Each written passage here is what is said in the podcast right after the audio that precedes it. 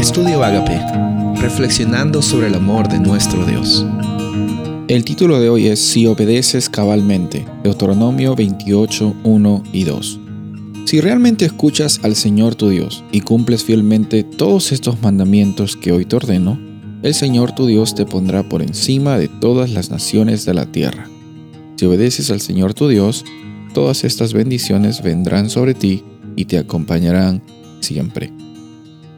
Después, más adelante en los versículos, vemos en qué, qué tipo de bendiciones están acompañadas con la realidad de la experiencia de una vida con obediencia. Pero cuando hablamos de esta palabra obediencia, esta obediencia eh, a Dios y a, la, vida y la experiencia que Él ha creado para ti, muchas veces eh, nos perdemos en la realidad de querer mejorar nuestro desempeño como seres humanos, querer cambiar algunas cosas que, que no están bien en un nivel de dejar de hacer o hacer más bueno y dejar de hacer algo malo. Y lo que vemos aquí no es necesariamente esto.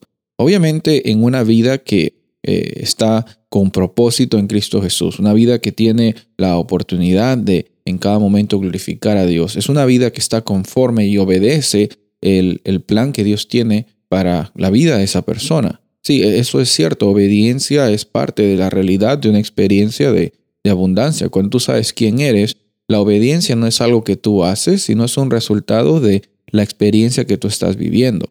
No es que tú obedeces para ser salvo, no es que tú obedeces para agradar a Dios, sino tú obedeces al mismo tiempo que estás experimentando esta experiencia de salvación, la iniciativa de Dios, como dijimos, y tú obedeces porque Dios está agradándose en ti. Recuerda que cuando eh, Jesús empieza su ministerio, el Padre, eh, el Espíritu Santo están presentes allí en el bautismo y, el Padre dice, este es mi Hijo amado en el cual yo tengo contentamiento, en el cual yo me agrado, en el cual yo me deleito. Y esto es una declaración grande considerando que Jesús no había hecho nada en, en, un nivel conductual, sino Jesús era el Hijo de Dios que estaba empezando su ministerio. De la misma forma, Dios se agrada contigo, Dios se agrada de ti, Él te, ama y en el proceso en el cual estamos experimentando y dejando que el Espíritu Santo trabaje en nuestros corazones, la obediencia va a ser una parte real, orgánica, una parte que va en cada momento estar en sintonía con lo que tú crees que Dios dice de ti. Lo que tú crees que Dios dice de ti, según lo que dice la Biblia, es que tú eres un hijo y una hija de Dios.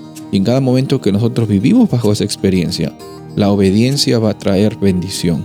No por una consecuencia de la obediencia, sino por la realidad en que tú estás viviendo. Y la obediencia también muestra que tú estás confiando en un Dios de amor, un Dios que provee y un Dios que está presente. Soy el pastor Rubén Casabona y deseo que tengas un día bendecido.